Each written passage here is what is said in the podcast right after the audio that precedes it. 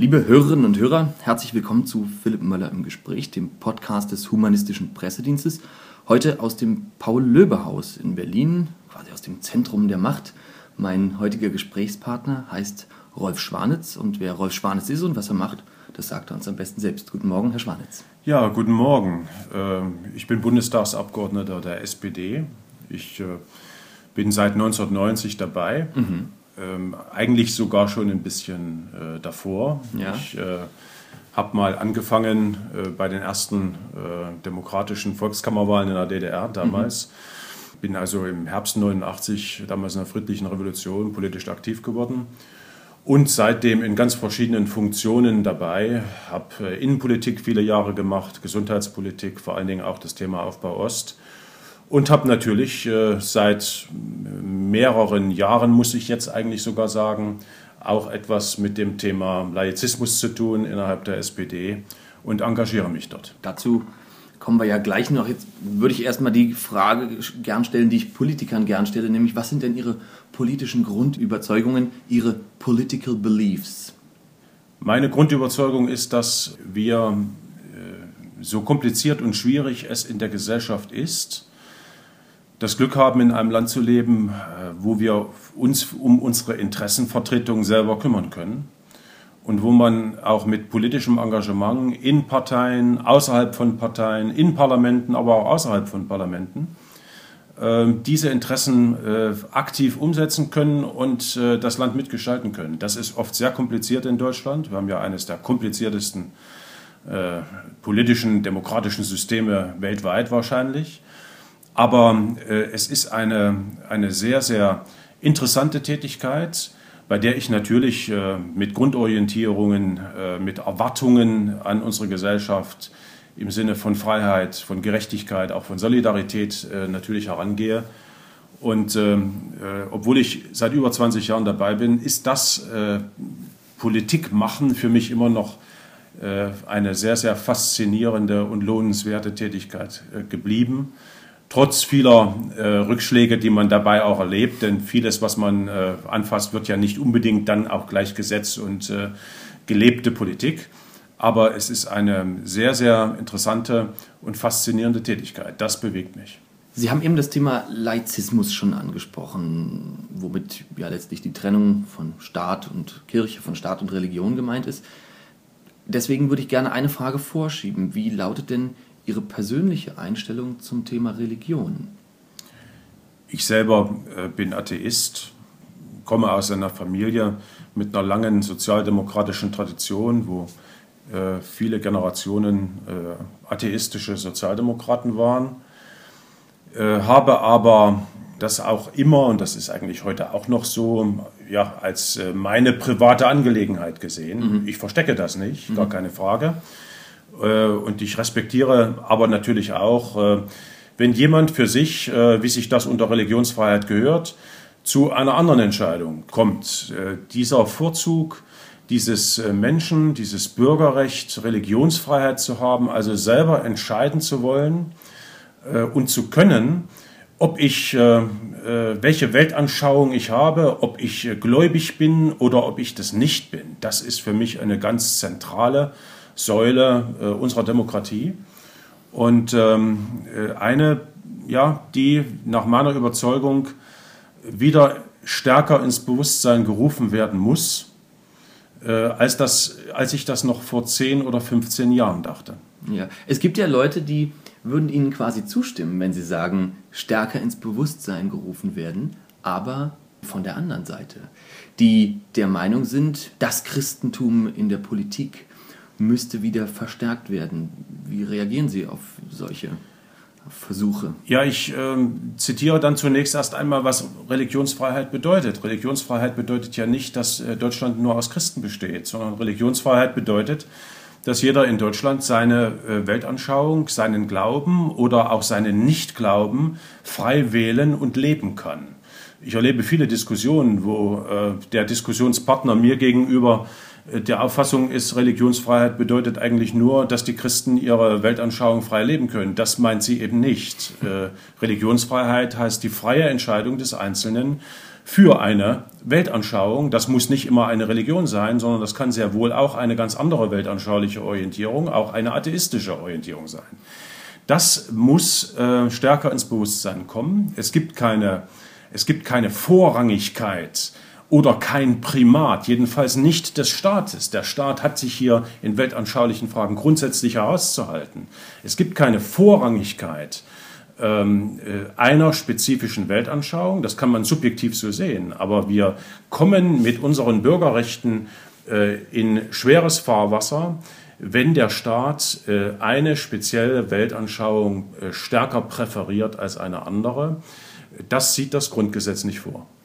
Aber genau das geschieht ja eigentlich in Deutschland. Damit sind wir ja auch mitten im Thema. Sie äh, sind aktiv dabei, einen Arbeitskreis Laizismus in der SPD gründen zu wollen, was bisher nicht funktioniert hat. Und deswegen haben Sie bisher nur in Anführungsstrichen einen Gesprächskreis gegründet. Vielleicht bringen wir erstmal so ein bisschen Ordnung in die Begriffe. Was unterscheidet ein Gesprächskreis von einem Arbeitskreis? Vielleicht sage ich noch mal etwas zunächst zu der äh, Eingangs, zum Eingangssatz, von, äh, den Sie äh, angesprochen haben. Das sieht das Grundgesetz nicht vor. In der Tat, wir haben äh, auch nach meiner Überzeugung in Deutschland eine äh, Situation, die äh, mit, dem, mit der Religionsfreiheit äh, schwer in Verbindung zu, zu bringen ist. Mhm. Wenn der Staat Religionsfreiheit gewähren will, dann muss er selber weltanschaulich neutral sein. Er darf sich nicht auf eine Seite quasi schlagen und eine Seite präferieren. Ähm, und das ist etwas, was natürlich ähm, äh, sich heute viel stärker als Problem zeigt, als beispielsweise 1949, als äh, Deutschland zu 95 Prozent äh, aus Angehörigen der beiden großen christlichen Kirchen bestand. Mhm. Deutschland wird immer bunter, Deutschland wird vielfältiger, der Anteil der Konfessionsfreien wird immer stärker, in den Großstädten oft schon der, der absolute Mehrheitsanteil. Äh, deswegen äh, stellt sich diese, diese Frage, begünstigt der Staat äh, eine Religion, eine Weltanschauung primär und setzt damit gleichzeitig natürlich andere zurück, heute in einer ganz anderen Schärfe, als das wahrscheinlich noch vor Jahren der Fall war. Ja, die Frage ist deswegen aus meiner Sicht eine hochpolitische. Mhm. Denn alles, was der Staat tut, was er als Begünstigung macht, ist eine politische Entscheidung, letztendlich einmal gewesen. Und deswegen muss aus meiner Sicht eine äh, Partei wie die SPD, die eine große Volkspartei mit einer langen Tradition, demokratischen Tradition, äh, auch in der deutschen Geschichte ist, sich dieses Themas zuwenden. Das äh, ist meine persönliche Überzeugung. Und deswegen haben sich äh, viele Sozialdemokraten aufgemacht, wir sind mittlerweile weit über 1000, äh, mhm. die sagen, wir wollen dieses Thema, die stärkere Trennung äh, zwischen Staat und Religion, innerhalb der SPD deswegen aufgreifen. Wir wollen das thematisieren und wir wollen für eine stärkere Neutralität, also für laizistische Fragen, äh, uns auch in der Partei als Gesprächskreis organisieren. Ja, in meinem letzten Podcast habe ich mit jemandem von den Piraten gesprochen und der hat das Thema Laizismus so ein bisschen, oder den Begriff Laizismus als ein bisschen schwierig erachtet, weil er sagt, wir denken bei Laizismus an Frankreich und an die Türkei und eigentlich sind beides Zustände in Frankreich, wo also der Staat die kirchlichen Eigentümer besitzt und verwaltet, oder in der Türkei, wo die also von der Trennung von Staat und Religion inzwischen ja weit entfernt sind. Beides keine Zustände, die wir in Deutschland haben wollen. Aber ich würde trotzdem gerne erstmal noch kurz wissen, wie kommt es, dass Sie keinen Arbeitskreis gründen können? Warum nur einen Gesprächskreis?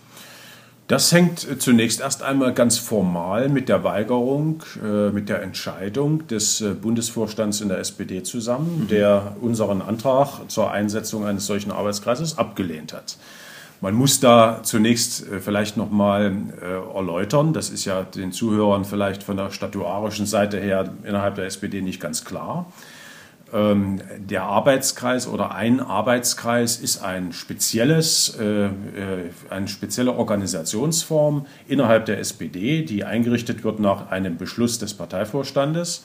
Und die SPD hat solche Arbeitskreise in der Tat auch schon für zwei Weltanschauungsgemeinschaften, also für Sozialdemokraten, die Mitglieder also der Partei sind es gibt einen Arbeitskreis der Christen innerhalb der SPD, es gibt einen Arbeitskreis von Jüdinnen und Juden in der SPD, also zwei ähm, religionsbezogene Arbeitskreise existieren. Und es ist deswegen für uns natürlich auch eine Frage der, des Agierens auf Augenhöhe dass wir uns nicht nur damit begnügen, uns selbst zu organisieren. Die SPD ist eine freie Partei. Ein Gesprächskreis ist natürlich auch eine offizielle äh, Organisationsform, in der wir uns einbringen und unsere Interessen und Rechte verfechten, auch innerhalb der SPD. Aber wir glauben, dass äh, bei der Frage ähm, Gleichbehandlung aller äh, Weltanschauungsgemeinschaften dies auch innerhalb der SPD geschehen muss. Und deswegen haben wir natürlich den Anspruch, dass wir in der gleichen hierarchischen Ebene, in der gleichen Qualität der Organisation, also in der Qualität eines Arbeitskreises, uns organisieren, wie das die SPD ja auch äh, zwei anderen ähm, äh, ja, Weltanschauungsgemeinschaften gegenüber zulässt. Nun könnte man ihnen entgegenhalten, und das passiert wahrscheinlich auch, dass das Christentum und das Judentum eine Weltanschauung, in dem Fall eine Religion darstellen, wohingegen Laizismus keine Weltanschauung ist, sondern eine politische Schlagrichtung und man ihnen damit vielleicht sagt, gut, äh, sie stellen kein Pendant zu diesen beiden her. Ja, das halte ich äh, in der Tat nicht für ein tragfähiges Gegenargument. Ähm, zunächst erst einmal ist, äh, sind natürlich auch diese Weltanschauungsgemeinschaften, ich muss nur in die evangelische Kirche schauen oder in die katholische, äh, hochgradig, ähm, ja, homo, nicht, nicht homogen, sondern hochgradig segmentiert in ganz unterschiedliche Teile äh, der Mitgliederstruktur der jeweiligen Kirchen mit unterschiedlichen Positionen von, wenn man so will, ganz orthodox mhm. bis hin zu freiheitlichen äh, mhm. und, und liberalen Teilen auf der anderen Seite. Und zum anderen äh, sind wir eine politische Partei. Es gibt viele äh, Arbeitsstrukturen, äh, die äh, po spezielle politische Themen zum Gegenstand haben. Wir haben eine Arbeitsgemeinschaft äh, äh, der Schwusos, also der Schwulen mhm. und Lesben innerhalb der SPD. Wir haben eine Arbeitsgemeinschaft für Arbeitnehmerfragen. wir haben eine Arbeitsgemeinschaft, die sich um Gleichstellungsfragen kümmert. Also das ist ja wohl äh, der Auftrag einer politischen Partei, sich auch um politische Ziele und um politische Anliegen zu kümmern. Und deswegen wollen wir in dieser Struktur beides. Wir wollen die Interessen der Konfessionsfreien vertreten innerhalb der SPD, so wie das äh, in den beiden Arbeitskreisen ja auch für die Mitglieder von, von äh, Weltanschauungsgemeinschaften, Religionsgemeinschaften bei den Christen möglich ist. Mhm. Und wir wollen zum anderen natürlich auch bestimmte politische Ziele nicht verstecken die aus unserer Sicht notwendigerweise angesprochen werden müssen, nämlich die stärkere Trennung, der stärkere Abstand zwischen Staat und Religion. Natürlich äh, nicht nach irgendeinem theoretischen Modell, also äh, klar äh, kann man hier keine französische oder türkische Schablone nehmen, mhm, mhm. sondern wir kommen aus einer ganz speziellen, auch äh, historischen Entwicklung dieses Verhältnisses heraus. Ähm, deswegen äh, stellt sich also diese Frage und deswegen ist aus meiner Sicht trotzdem der Begriff Laizismus mit allen Schwächen, die er hat, äh, ist er geeignet, auch dieses Thema äh, anzusprechen, auch wenn wir dann natürlich im Detail das sorgsam durchdeklinieren müssen. Hm. Ich bin ja inzwischen ziemlich pessimistisch, was solche Begriffe angeht. Also ich kann mir gut vorstellen, dass viele Menschen, die jetzt außerhalb unserer Kreise äh, sich bewegen, sage ich mal, mit dem Begriff überhaupt nichts anfangen können. Aber vielleicht mal ganz unabhängig von dem Begriff. Ähm, wenn man sich Nahles, Thierse und Gabriel anhört, wenn man auch den Umgang des Parteivorstandes mit dem Bestreben, einen Arbeitskreis Laizismus zu gründen, ähm, beobachtet, könnte man den Eindruck bekommen, es handele sich bei der SPD um eine CSPD, um eine recht christlich geprägte Volkspartei. Ist das so? Ja, in der Tat äh, gibt es ja unterschiedliche Auslöser, weswegen man sich aufgemacht hat, als Sozialdemokrat äh, die Frage des, äh, der, der, stärkeren Trennung äh, zu thematisieren innerhalb der SPD. Und da gehören viele, äh, ich sag mal, Negativreize, wenn ich das mal mhm. so sagen darf, äh, durchaus dazu. auch für mich persönlich gehört auch dazu, dass ich in der Tat ähm, auch den Eindruck habe, dass das, ja, wie soll ich sagen, dass das offensive nach außen tragen der Christlichkeit mhm. doch äh, an Intensität bei Spitzengenossen zugenommen hat in den zurückliegenden äh, zehn Jahren, so wie ich das vorher in dieser Intensität persönlich jedenfalls nicht wahrgenommen habe. Und äh, mich persönlich, ähm, äh, ja, für mich persönlich ist das natürlich auch ein Ansporn, dass ich deswegen sage, äh, also die SPD ist eine so lange, äh, große und plurale demokratische Volkspartei, die gehört natürlich nicht äh, irgendeiner Weltanschauungsgemeinschaft, sondern äh, innerhalb der SPD kann man zu den Grundwerten der Partei aus ganz unterschiedlichen Quellen finden.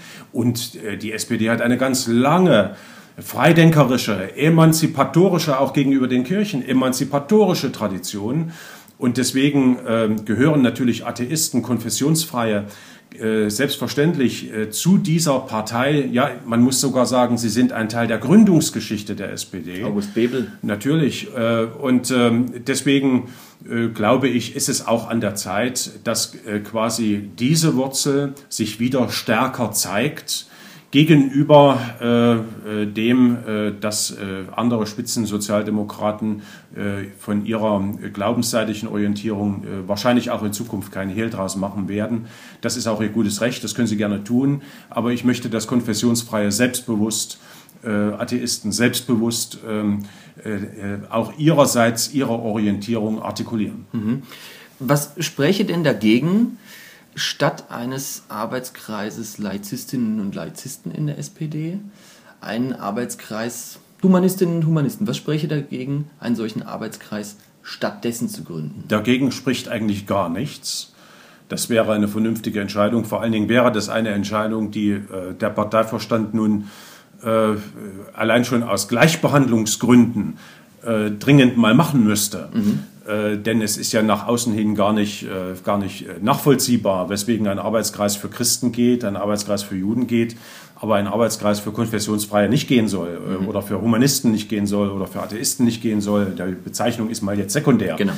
Ähm, also da spricht gar nichts dagegen. Ein Problem hätte ich persönlich nur, wenn damit verbunden wäre eine ja quasi inhaltliche Einengung der Gestalt, dass äh, laizistische Fragen äh, dabei quasi außen vor bleiben müssten. Das äh, kann ah, es natürlich nicht geben, sondern äh, ein solcher äh, Arbeitskreis, äh, der muss natürlich die Interessen wahrnehmen können, auch teilweise konträre Interessen wahrnehmen können. Ich erinnere nur mal daran, mit welchem mit welchem Engagement der Arbeitskreis Christen innerhalb der SPD bei der Auseinandersetzung, äh, bei der Pro-Reli-Kampagne der Kirche hier in Berlin mhm. Äh, damals äh, in Erscheinung getreten ist äh, und der Berliner Landesverband der SPD ja nun eine ganz andere Linie vertreten hat. Mhm. Also da werden ja Konflikte auch aufgenommen und dieses Konfliktpotenzial, dieses, ähm, dieses Zugeständnis, dieses Akzeptieren, dass dort also auch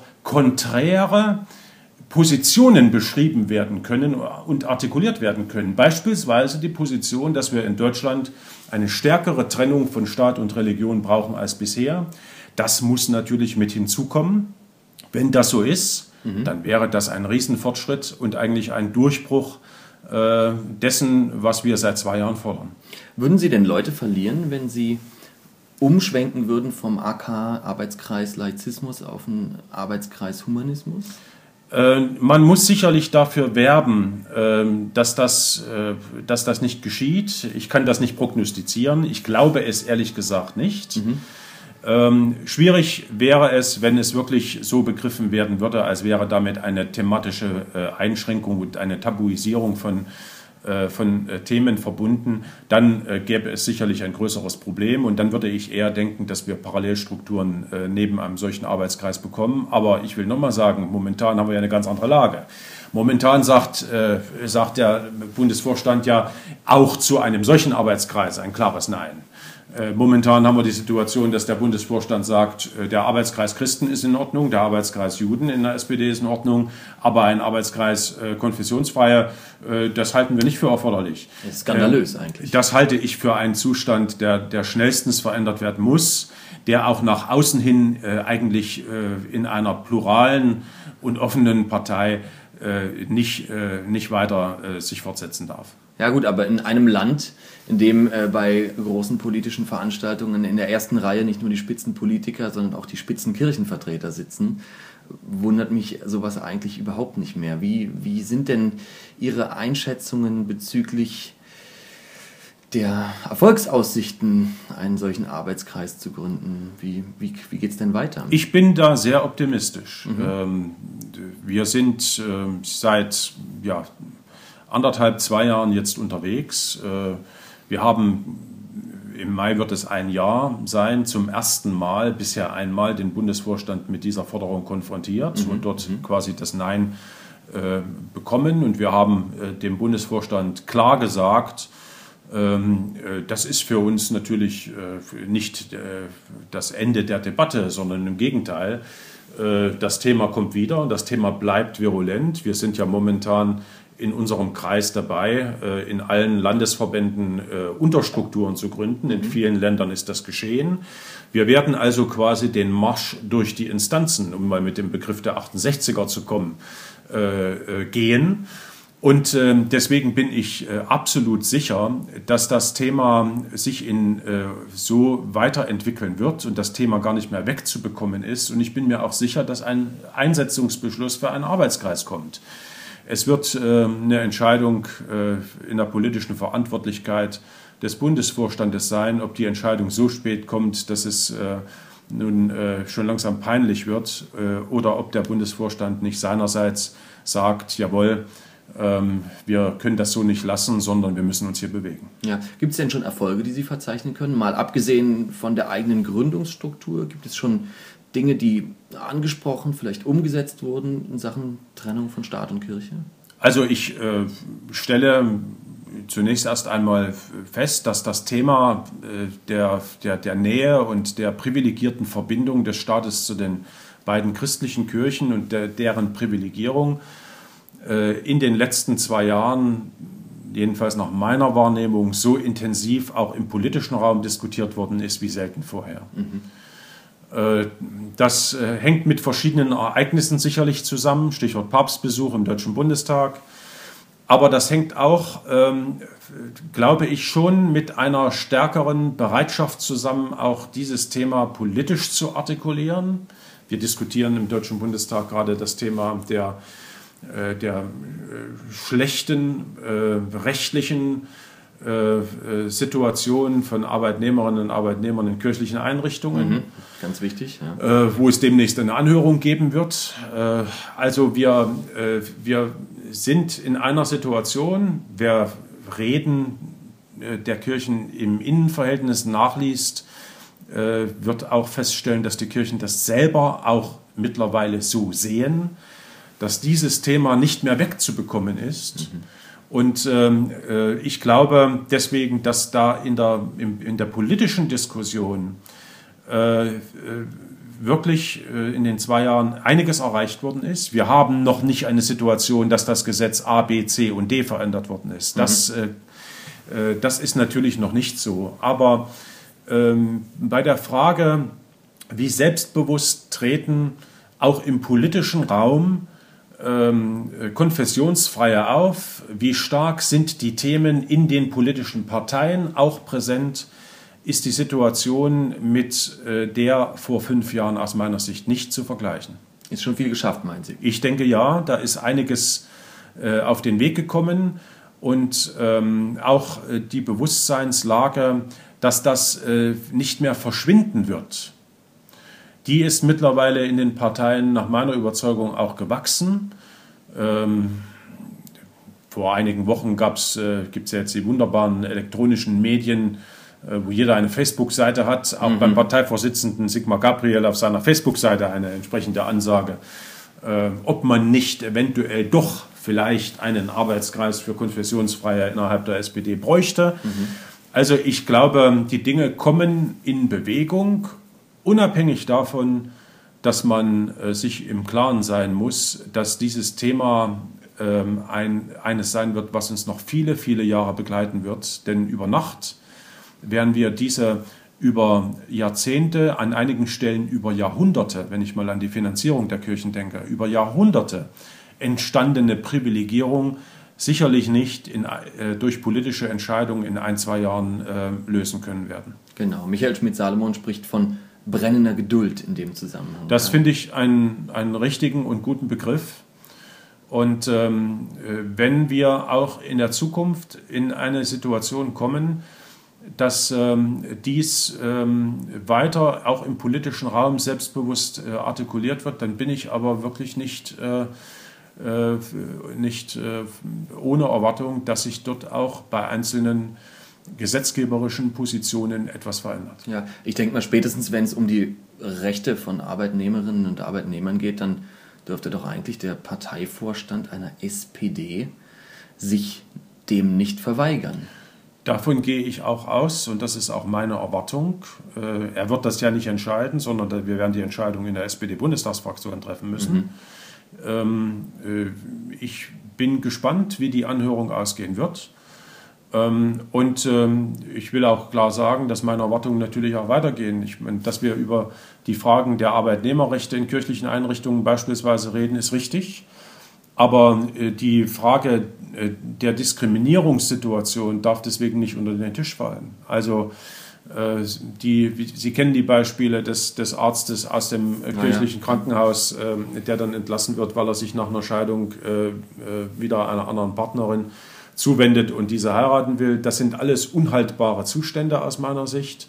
Wir müssen also dort auch weitergehen. Es darf nicht bei diesem Thema Arbeitnehmerrechte im engeren Sinne ähm, stehen bleiben. Ja, aber lieber mit 50 Prozent starten als auf 100 Prozent warten. Absolut richtig. Ähm, ich glaube ohnehin, dass der äh, Erfolgs, der, der Schlüssel zum Erfolg darin liegen muss, dass wir in den nächsten Jahren äh, Thema für Thema politisch durchdeklinieren. Gut, Sie haben eben ein anderes Stichwort gebracht, äh, Papst. Sie selbst waren ja auf der Demo, die wir mit organisiert haben. Äh, wie beliebt macht man sich denn in der politischen Klasse, äh, wenn man sich quasi selbst mit dem Lippenstift das große A für Atheist auf die Stirn malt und klar und deutlich zeigt, dass man eben religionsfrei ist? Ähm, das war sehr unterschiedlich. Mhm. Natürlich gab es ähm, offene Kritik, auch manchmal Kritik hinter vorgehaltener Hand, weil äh, die Kollegen selber nicht äh, den Mut hatten, einen kritisch anzusprechen. ähm, aber es gab auch sehr viel Zuspruch. Ähm, es gab sehr viel, ähm, ja, auch Respekt äh, für den Weg, den ich, für, zu dem ich mich entschieden hatte, nämlich von Anfang an transparent klar zu sagen, was aus meiner Sicht geht und was nicht geht. Äh, und auch eine Plattform in meiner Fraktion zu bieten ähm, für Kollegen, die das ähnlich kritisch sehen. Es waren ja, das will ich äh, einfach nochmal sagen, es waren ja zum Schluss 20, 25 Prozent meiner Fraktion, die nicht an dieser Rede teilgenommen haben. Mhm. Ähm, die wenigsten davon sind dann auf der, wie ich, auf der, äh, auf der Gegendemonstration gewesen. Okay, das mag sein. Aber das, ähm, da ist schon etwas entstanden und das ist mir auch wichtig ähm, dass man es akzeptieren muss, auch als, ähm, als stark christlich geprägter Abgeordneter es akzeptieren muss, dass man in diesen Fragen eben zu anderen Entscheidungen kommen kann. Mhm. Und ähm, äh, natürlich äh, in meinem Büro äh, war manchmal ja, Stillstand der, der, Geschäfte angesagt, weil natürlich auch äh, die entsprechend klerikal dogmatisch und orthodox ausgerichteten Kreise in unserem Land äh, mit teilweise unsäglichen E-Mails äh, mich natürlich äh, heimgesucht haben. Aber ich muss mal gestehen, ähm, ich bin, ich sage das mal etwas pathetisch, ich bin 89 nicht auf die Straße gegangen, um mir das, mich davon beeindrucken zu lassen, sondern hier muss es darum gehen, ähm, letztendlich ähm, aus einer Überzeugung kommende Dinge auch zu vertreten. Und äh, ich hoffe, dass das, ähm, äh, dass das in der Zukunft äh, noch im größeren Umfang auch äh, bei Abgeordneten geschieht. Ja, ich hoffe mit Ihnen. Gegen Ende des Gesprächs würde ich Sie noch bitten, ein bisschen Werbung zu machen. Welche expliziten Gründe gibt es für jemanden, der konfessionsfrei ist, religionsfrei ist, der auch die Interessen äh, dieser Weltanschauung vertreten sehen möchte? Welche Gründe gibt es für so jemanden, die SPD zu wählen? Die SPD ist äh, die älteste Partei, die wir in Deutschland haben. Es ist eine die wahrscheinlich wie keine andere Partei äh, zur Demokratie in Deutschland beigetragen hat. Und äh, sie hat eine lange freidenkerische Tradition und sie hat eine in ihrer Geschichte eine äh, Fähigkeit gezeigt, sich den neuen in der Gesellschaft entstehenden Herausforderungen und Anforderungen immer wieder neu, trotz ihrer Geschichte, immer wieder neu zuzuwenden, wenn ich an ökologische Fragen beispielsweise denke. Und deswegen bin ich mir absolut sicher, dass äh, die SPD auch diesem äh, pluraler werdenden weltanschaulichen Deutschland äh, sich natürlich öffnen wird und diesen Fragen in stärkerem Ausmaße zuwenden wird. Und wie sich das für eine demokratische Partei gehört, entsteht Bewegung durch Teilhabe und durch aktivierende Teilhabe. Also wer einen Einfluss nehmen möchte darauf, dass äh, auch im politischen Bereich äh, die Interessenslage der Konfessionsfreien viel stärker als in der Vergangenheit noch zur Geltung kommt, der ist in der SPD, in dieser langen, äh, alten und mit großen demokratischen Traditionen behafteten Partei, sehr, sehr gut aufgehoben und herzlich eingeladen, uns dabei zu helfen. Wunderbar. Das waren doch großartige Schlussworte. Rolf Schwanitz, vielen Dank fürs Gespräch und Ihnen vielen Dank fürs Zuhören. Bis bald. Das war Philipp Möller im Gespräch.